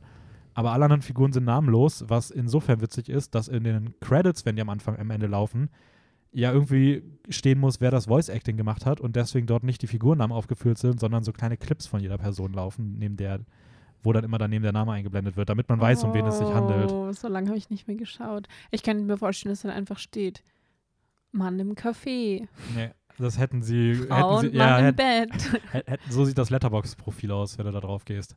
ja, voll. Da steigst du gar nicht Aber weil auch der sein soll. Protagonist selbst hat ja auch keinen Namen. Nee. Sondern so, junger Mann, der träumt oder so irgendwie. Ja, aber für, den, für die Post-Credits haben sie es halt mit so kleinen Clips gemacht. Das ist irgendwie ganz, schlau, ganz, ganz süß schlau. gewesen. ähm, ja, ich weiß nicht, hast du bei dem noch irgendwas? Weil ich bin da jetzt bei dem nicht so Ich glaube, ist okay. tief drin. Ich glaube, es ist okay. Ähm, dann 2006 kam Scanner Darkly. Fünf Jahre später. Mhm. Äh, soll ich die Handlung du, zusammenfassen? ja, gerne. Okay. Es geht um ähm, Bob Arctor. Also erstmal der Film spielt in so einer Near-Future-Version. Überwachungsstaat ist so als Thema mit drin und ähm, Drogen-Szene. Und es geht um Bob Arctor, der als Undercover-Cop Fred mit einem, im Englischen heißt das Everyman-Anzug. Ähm, ich glaube, im Deutschen haben sie es auf Jedermann-Anzug übersetzt, was aber ja, irgendwie ein bisschen schwierig ist, weil es, es gibt diese Doppeldeutung von Mann oder Mensch und Ja, I don't know, was genau gemeint ist. Aber zumindest der mit so einem Everyman-Anzug ähm, im Einsatz ist, um der Droge Substance D nachzugehen. Dieser Anzug, den trägst du am ganzen Körper über dich und der wandelt durchgehend dein Äußeres und ähm, vermorft dich mit, es gibt, ich glaube, da laufen mehrere tausend verschiedene Versionen von Körpern, Gesichtern, Haaren rüber, die sich immer aneinander ver- vermischen und du hast halt keine erkennbare Identität mehr dadurch Mhm. und bist halt verdeckt und niemand weiß, wer du bist, aber du weißt auch nicht, wer andere sind. Und deswegen kennt ähm, Bob weder äh, seinen Auftraggeber noch wissen die genau, um wen es sich bei diesem Undercover-Cop Fred handelt. Ähm, und er soll dann jetzt, wie gesagt, dieser Droge nachgehen, bekommt dann irgendwann auch den Auftrag, gegen sich selbst zu ermitteln, ohne dass natürlich die anderen wissen, dass sie gerade jemanden den Auftrag gegeben haben, gegen sich selbst zu ermitteln. Und er wird halt immer ein bisschen paranoider, was auch damit zu tun hat, dass das eh durch seine etwas weirde Freundesgruppe äh, gefördert wird und das auch ja, heutzutage wahrscheinlich würde ich es auch sagen, kann man es so als Verschwörungstheoretiker-Szene irgendwie einordnen. Ähm, Ich hätte jetzt eher gesagt, einfach Drogenszene. ja, irgendwie, irgendwie wie, sowas so, so ja. Verschwörungstheorie. Ja, ich weiß nicht, zum, so eine Mischung daraus. Okay. Also ich finde schon, dass da so ein bisschen dieses, ich, ja, keine Ahnung, vielleicht, vielleicht auch nur durch die Figur von Robert Downey Jr. Die, Ja, der, ja. Ja, aber zumindest ja, so, so Drogenszene. Ähm, und ja, es, ich habe den das zweite Mal jetzt gesehen. Mhm. Für mich war es das erste Mal. Mm, Ich finde, für mich ist es der beste von den drei Filmen. Ähm, kann ich auch schon mal vorwegnehmen. Mhm. Also, ich glaube, der einzige, dem ich auch vier gegeben hatte und nicht nur dreieinhalb Sterne. Ähm, Brauchen wir am Ende kein Ranking mehr machen, wenn du es jetzt schon nee, verrätst. ja, ich glaube, bei den drei Filmen, was, also, Ja, ich glaube, ähm, ich finde es schwierig, aber ich fand den letzten jetzt auch schon noch cool. hm. ja, kann ich voll Kommen noch verstehen. Ähm, wie hat er dir denn so gefallen, jetzt, wenn du ihn das erste Mal gesehen hast? Oder was sind so generell deine Gedanken erstmal dazu, so wie du magst? Also ich fand, die Animation fand ich da war ein bisschen, also hat mir besser gefallen als beim Film davor. Ja, Noch cool, wie das irgendwie gelöst wurde mit diesem Anzug. Es war so, also schon crazy Mhm. irgendwie gemacht. das sah schon sehr abgedreht aus, ja. Ähm, ich finde es auch cool, wie es sich so steigert, dadurch, dass er doch immer mehr von dieser Droge nimmt und dem irgendwie immer mehr verfällt. Also diese, sind es Psychiater oder so? Die beschreiben ja auch dann immer oder erklären ihm, was jetzt genau, was die Droge jetzt mit ihm macht. Mhm. Dass irgendwie die linke Hemisphäre vom Gehirn weniger arbeitet, dann versucht die rechte das auszugleichen. Meinst du diese deswegen Ist es beiden- unterschieden, ja genau. Frage dazu. Würdest du behaupten, dass, dass es immer beide auch wirklich waren oder dass, äh, dass das in seinem Kopf war und es eigentlich nur eine Person war, aber er sie in zwei Identitäten Ich bin mir nicht hat? sicher über die Frau. Okay. Weil ich fand irgendwie, die hatten so eine weirde Interaktion untereinander und ich habe mir auch gedacht so, warum sollten das zwei sein? Ich würde sagen, ich würde sagen, der Mann war da, ja, und die Frau vielleicht war sie da, aber ich weiß nicht, ob sie so viel gesagt hat, wie sie wirklich gesagt hat. Vor allem bei der zweiten Szene war sie erst nicht da und dann ist sie plötzlich aufgetaucht, um ihm nochmal so Mhm. ins Rein zu drücken. Ja. Also es ist mir war ich irgendwie, dann so, mm, ich weiß nicht, ob die jetzt wirklich, weiß ja, ich nicht. es ist mir irgendwie aufgefallen und ich war so, wait, oder ist das vielleicht irgendwie nur in seinem Kopf oder sowas? Aber ich bin auch nicht schlau raus geworden. Ich habe das auch nichts gefunden oder so. Ähm, aber okay. Ja, aber dann, ähm, ich, ich meine doch, dass das visuell dann auch sich immer mehr weiterentwickelt, umso mehr er da so reinkippt. Mhm. umso schwieriger wird es noch so zuzuweisen, auch visuell, was ist jetzt wirklich da und was sieht er nur oder was bildet er sich nur ein. Ja, der wird halt irgendwann, also der Film, der, Also also, die halt Figur wird halt immer paranoider Ja. und abgedrehter und irgendwie der Film dadurch halt irgendwie auch, weil man halt sehr stark das alles so durch seine Perspektive si- sieht und das wird dann irgendwann auch so so einem richtig absurden Trip irgendwie. Aber das, äh, das war das so der Punkt, der mich dann teilweise so ein bisschen gestört hat. Also nicht, dass es so schlimm war, aber es war halt teilweise schon sehr verwirrend. Mhm. Und weil er keinen, weiß ich nicht, das ist wie wenn man betrunken ist und du weißt nicht mehr, wie du von dort nach dort gekommen bist, oder zumindest nur ungefähr. Ja. Und so fühlt sich dann der Film auch an. Manchmal fehlt so ein bisschen der Zusammenhang irgendwie. Ja, voll. Ähm, ist auch was, was mich eigentlich bei Filmen immer wieder mal stört. Ich hatte das damals auch bei der Hannibal-Serie, glaube ich, wo die Hauptfigur ja auch unter so Aussetzern leidet, in der Okay. ersten Staffel, glaube ich. Und das fand ich irgendwie auch immer, wenn dann einfach so Sachen weggeschnitten werden. Ich weiß nicht, ich finde das irgendwie immer weird, wenn man nicht so checkt, was gerade abgeht, weil ich bin da nicht der größte Fan von diesem Mittel. Aber hier fand ich es irgendwie okay, aber auch erst jetzt beim zweiten Mal. Also ich habe den beim zweiten Mal auf jeden Fall besser gefunden als beim ersten Mal. Ähm, ja, aber kann, kann, ich, kann ich voll nachvollziehen. Also wäre wahrscheinlich auch. Es ist ein legitimer Grund. Hast ist ja eh nicht mal das. Also, Also es ist so nur sowas, dann was man sich so. irgendwie beim Schauen halt denkt, würde ich Ja. sagen. Aber es ist aber trotzdem, zusätzlich dazu ist es dann trotzdem immer so ein, ja, aber irgendwie macht es auch Sinn. Also es passt halt auch rein Mhm. und es ist nachvollziehbar, wieso sie sich entschieden haben oder wieso der Typ, der Richard, sich entschieden hat, das so zu machen und nicht anders. Der gute Richard, ja. Guter ähm, alter Richard. Ja, also ich muss sagen, ich bin ein großer Fan von dem, von der Figurengruppe an sich. Also diese, sich zu entscheiden, diese, ich sag mal, Vierer-, Fünfer-Gruppe, die es da irgendwie ist, so als Zentrum des Films zu machen, passt auf jeden Fall cool zu der Geschichte. Es ist natürlich eigentlich durchweg eher negativ wahrgenommene Figuren, die irgendwie alle so ein bisschen, die man eigentlich kritisch Ja. sehen würde. Aber irgendwie finde ich es trotzdem passend, dass man da mal so den Fokus drauf lieg, legt. Ähm, ich hatte ein bisschen Probleme mit Keanu Reeves. Ich finde nicht, dass er optimal für die Rolle ist, muss ich ganz ehrlich sagen. Ähm, ich weiß nicht warum. Er macht das an sich ganz gut, aber irgendwie passt er für mich nie in diese Gruppe rein. Also er wirkt nicht, ich kaufe ihm nicht ab, dass er auf natürliche Weise in dieser Freundesgruppe irgendwie drin ist. Ne, ist er ja auch nicht. Ja, aber ja, Er ist ja als Undercover-Agent ja voll. Und aber ich, find, mal da reingekommen. Über aber ich finde trotzdem, er, ist, er wirkt so fremd da drin, dass ich auch nicht abkaufe, dass er das so schafft, so da reinzukommen. Er wirkt irgendwie, ich weiß, kann das gar nicht beschreiben. Vielleicht liegt es auch einfach an Keanu Reeves per se, okay, dass ich den du? nicht in diesem Setting irgendwie sehe, aber irgendwie fand ich das, fand ich das, ich weiß nicht, bin mit ihm nicht so warm geworden als Figur. Also ich fand ihn schon cool. Aber ich finde ihn einfach cool. Ich, ich bin an sich großer Keanu Reeves-Fan, also Ich glaube, na weißt du, was ich teilweise, oder was ich sehr lang gebraucht habe, obwohl ich mir immer noch nicht sicher bin, obwohl, okay, kann man das jetzt sagen? Ist das ein Spoiler? Ich sag einfach nur so viel. Ich finde das Ende richtig cool. Mhm. Also, wenn du das Ende jetzt verraten hättest, ja, es wäre wahrscheinlich ein Spoiler. Aber äh, so viel darf ich schon Ja. sagen.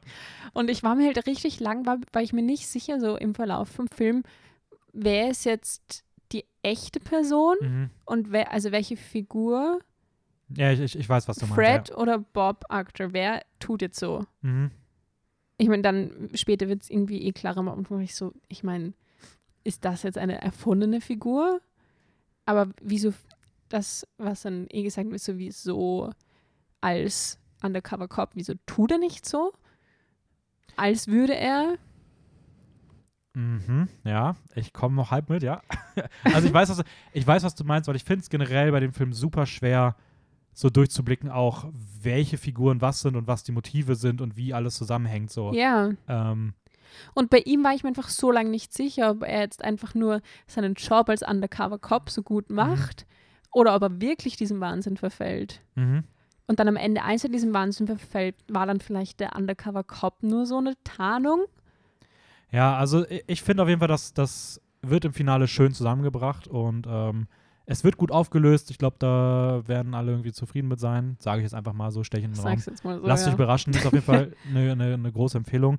Ähm, was ich noch dazu sagen muss, ist, ich fand ihn überraschend berührend irgendwie. Also ich weiß gar nicht, wo das herkam, aber der hat mich irgendwie ab irgendeinem Punkt auch durch die Musik Mhm. und gerade so gegen Ende hat er mich emotional echt bekommen. Also ich war wirklich, auch als dann der Abspann lief und man auch gesehen hat, dass es halt eine sehr, also es ist halt, ist ein sehr krass Anti-Drogen-Thema drin. ja, voll. Ähm, Okay, ja, der Abstand, also Abstand, der Abspann war auch schon sehr emotional. Ja, also ich weiß nicht, irgendwie hat mich das, das sehr überrascht, dass ich da irgendwie so mitgerissen war. Ähm, ich fand noch, was ich noch erwähnen möchte, ist, ich fand äh, dafür aber so viele Probleme ich mit Keanu Reeves dann vielleicht hatte, ähm, obwohl das immer, das ist hier keine krasse Kritik wieder, ich fand den Film super. Ähm, Woody Harrelson und Robert Downey Jr. fand ich richtig super. Also die waren so abgedreht und so Vor allem glaubhaft. Woody, Ja, das, der, der hat da so der gut passt reingepasst. da einfach total gut rein. Aber ja. Robert Downey Jr. war auch dieser absolute Ekel, dem man das auch voll abgekauft hat. Ja. Äh, der, der Fun Fact, der hat überall am Set Post-its hingeklebt, auf die er seine, seine äh, Lines draufgeschrieben hat, die er reden soll. Mhm. Ähm, die, hat er, die wurden dann halt einfach beim Animieren halt dann überanimiert, sodass man die halt nicht mehr gesehen hat. Und ich glaube, dass man dadurch auch dieses, dass dadurch so ein bisschen dieses Verstrahlte zustande kommt, weil seine Augen wahrscheinlich immer auf diese anderen Post-its geguckt haben, damit er halt dann diesen super realitätsfernen Zustand irgendwie symbolisiert. Und das fand ich irgendwie ganz, ganz cool. Äh, und, Spannend, ja. und Winona Ryder fand ich auch äh, super. Ich mag die eh gerne. Ähm, die hat da auch eine schöne Figurenentwicklung. ja, wohl bei, Ähm, ihr- bei, bei der Figur dachte ich mir schon, das hat halt jeder. Ja, aber ich fand sie trotzdem irgendwie eine, eine gute Ergänzung gepasst, dafür. Ähm, Hat schon gepasst. So. okay, und damit wir zum kommen wir zum, neuesten. zum neuesten Film. Ableger. das, der ist dann tatsächlich 16 Jahre später erst rausgekommen, oder? Ja, er hat sich auch sehr spät entschieden, erst den als Animationsfilm zu machen. Der war eigentlich als Live-Action-Film geplant Uh. und hat da sehr spät erst okay, das entschieden, interessant. dass er den als Animationsfilm machen möchte, um diese kindliche Natur mehr zu betonen und auch generell vom Erzählung und so es einfach besser passt als Animation. Ich meine, da hast du halt nicht diese Drogen- oder Traum-Thematik, wo das Sinn macht. Mhm. Ah gut. Äh, der Film heißt Apollo 10 and a Half, A Space Age Childhood. Mhm. Ist auf Netflix, ganz Ist neu erschienen, Netflix. vor einer Woche. Wirklich so neu. Ja, der ist ganz frisch rausgekommen. Letzten Freitag, glaube ich. Ich habe den dann direkt an dem Tag geguckt. Ich habe mich auf den schon länger gefreut. Na gut. Wusste aber erst eine Woche, bevor der rauskommt, dass das ein Animationsfilm sein wird. Ich dachte, das wäre einfach so ein Space-Ding. So ein Space-Sci-Fi-Ding. Wusste auch nicht, dass der von Richard Linklater ist. Ich habe da wirklich wenig irgendwie von dem mitbekommen. Mhm. Aber ich hatte den schon seit einem Jahr auf meiner Let Letterbox-Watchlist. Ähm, ohne zu wissen, was es eigentlich ohne zu wissen, genau was es ist, von wem der ist und wann der wie was sein wird. Okay. Ähm, ja. Ja, ich glaube, die Handlung lässt sich da eh recht schnell Mhm. zusammenfassen, oder? Also, Bestimmt. ist ein Mann, der erzählt von seiner Kindheit im Jahr 1969 Ja. ähm, in den Suburbs von Houston. That's Ja, it.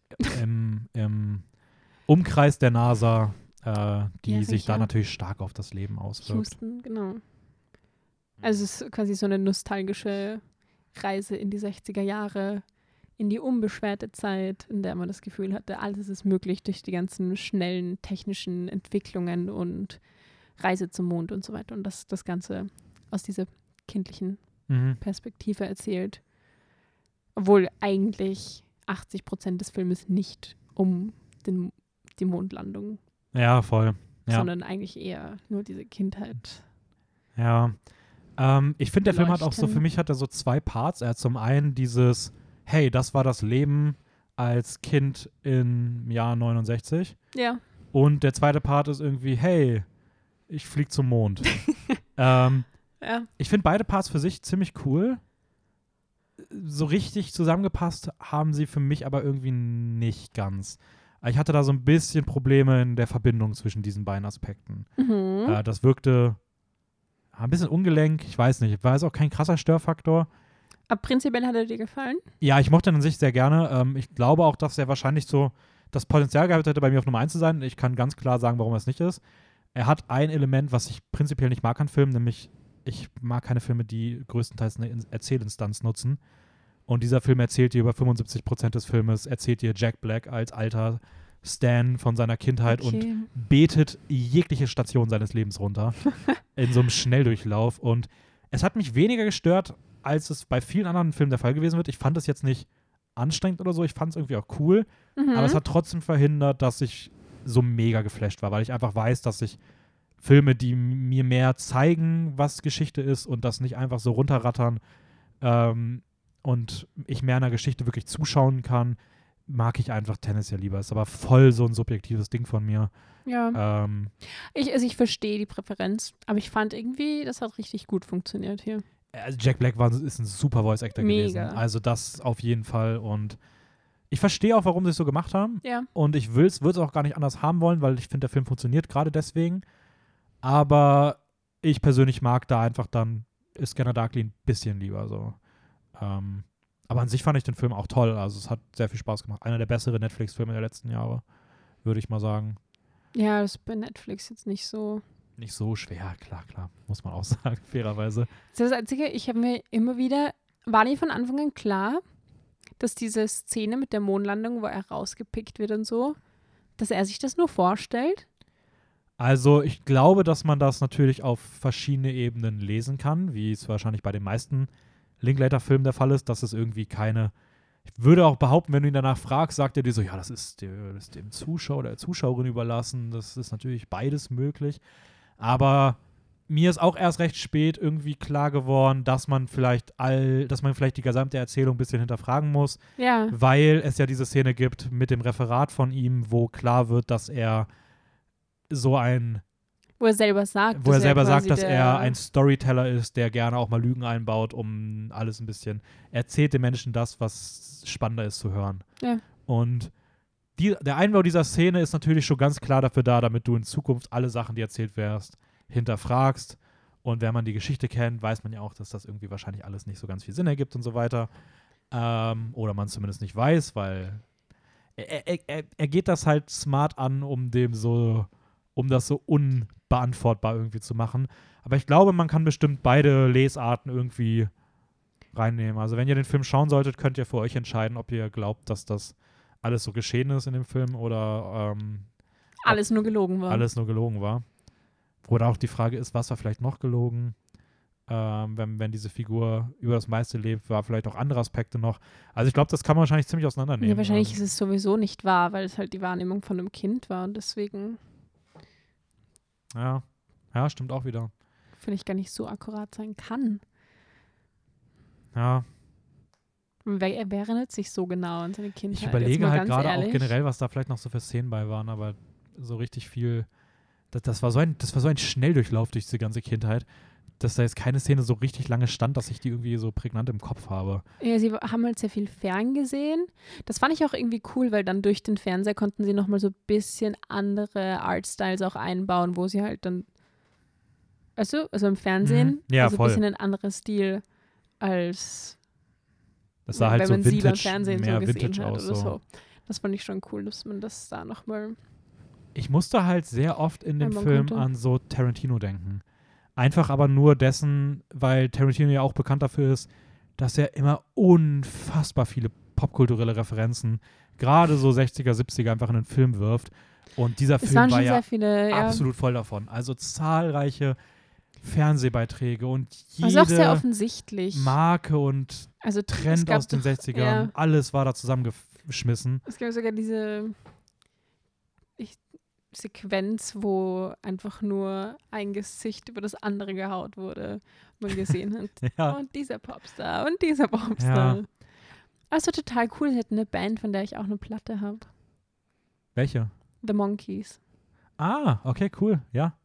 Da kann ich so noch Wollte ich nochmal so erinnern. reinhauen. Ja. Ähm, also ich habe mir nicht so gedacht, wenn Tarantino jemals einen Animationsfilm gemacht hätte als Film, dann wäre es dieser Film minus die Mondlandung plus noch viel mehr Szenen aus der Zeit. Aber es würde genau, also es wäre wahrscheinlich genau so eine Art von Film. Mhm. Was nicht schlecht ist, ich mag Tarantino gerne, deswegen soll das auf gar keinen Fall irgendwie ähm, schlecht klingen. Aber ich glaube auch, dass dieses Thema so popkulturelle Referenzen an 60er, 70er momentan sehr, sehr, sehr beliebt sind. Also Once Upon a Time in Hollywood bedient ja auch voll diese Schiene, so, hey, guck, wie cool das in den 70ern war. Und ähm, Licorice Pizza, der jetzt auch sehr stark in diese Richtung geht.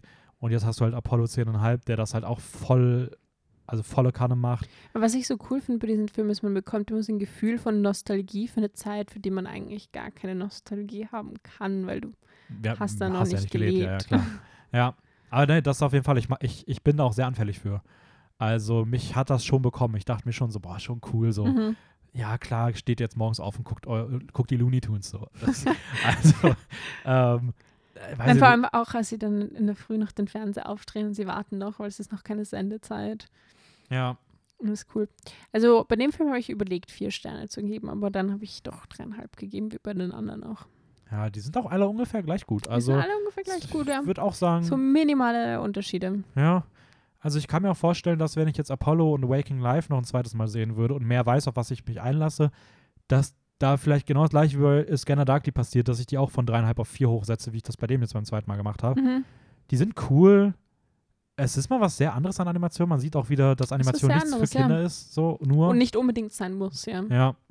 Ähm, und ja, ich weiß nicht, also ich bin eh ein Fan von Richard Linklater. Ich habe noch keinen Film von ihm gesehen, den ich nicht mochte. Ich, er ist trotzdem nicht einer, den ich so ganz weit oben auf dem Schirm habe. Ich weiß gar nicht warum. Aber ich freue mich auf die nächsten Sachen von ihm. Bin mal gespannt, ob nochmal so ein Animationsding kommt. Ähm, Wenn dann erst in einigen Jahren. aber es waren fünf Jahre, dann waren es 16. sind also jetzt die 30 müssten es noch ungefähr und so. 40 werden. ich weiß gar nicht, wie alt er ist. Hat er das noch überlebt? Naja, mal sehen. Naja, wenn er in den 60ern. Er hat ein Interview, nee, er hat ja in Houston gelebt, also es war ja so ein bisschen so sein, seine Story auch. Ja, das hätte ich aber auch, also habe ich jetzt nicht nachgelesen, aber hätte Also ich wenn jetzt er- auch gesagt. Ende der 60er, circa im Grundschulalter war oder so, dann ist er schon alt. Dann ist er schon 60 oder so. Ja, das ist. Dann könnte das knapp werden mit wahr. 40 Jahren. Ja. Ja. Aber Man wer muss weiß. sich halt beeilen. ja. Muss ein bisschen schneller machen ja, diesmal. der kann zusammen mit äh, George R. Martin in so eine Ferienwohnung fahren, da können die mal ein bisschen arbeiten. So, das, der ist ja auch schon so ewig alt und wenn der noch Game of Thrones fertig schreibt, das wäre wirklich ein Wunder. Ähm, aber ja, mal gucken. Also, ich weiß nicht, wie, wie was ist so dein, dein Fazit als äh, Richard Linklater Newbie eingestiegen in die Filme von ihm, in die Animationsfilme zumindest von ihm? Ähm, ja, gute Frage. Also, Hast du viele Disney-fremde Animationsfilme gesehen? Also sage ich mal so wirklich, die so sehr klar an ein erwachsenes Publikum gerichtet sind? viele? Nein. Ein paar. Mhm, okay. Ja, so, so ein bisschen was.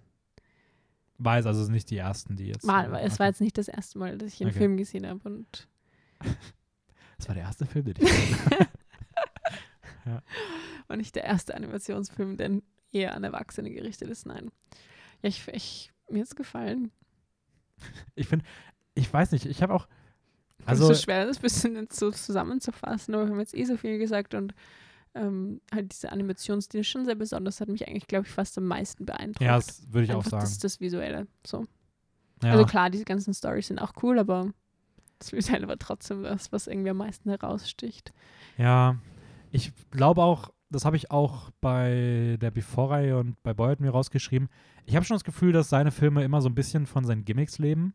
Mhm. Also sei es, hey, bei der Before-Reihe, die habe ich alle neun Jahre gedreht. Boyhood ist über zwölf Jahre gedreht. und dann habe ich hier diese drei Filme, die sind mit Roposkopie, ist doch auch cool, oder? Also ich habe das Gefühl, so ein bisschen dieses produktionstechnische Sonderbare steht immer ein bisschen über der eigentlichen Handlung und so weiter des Films.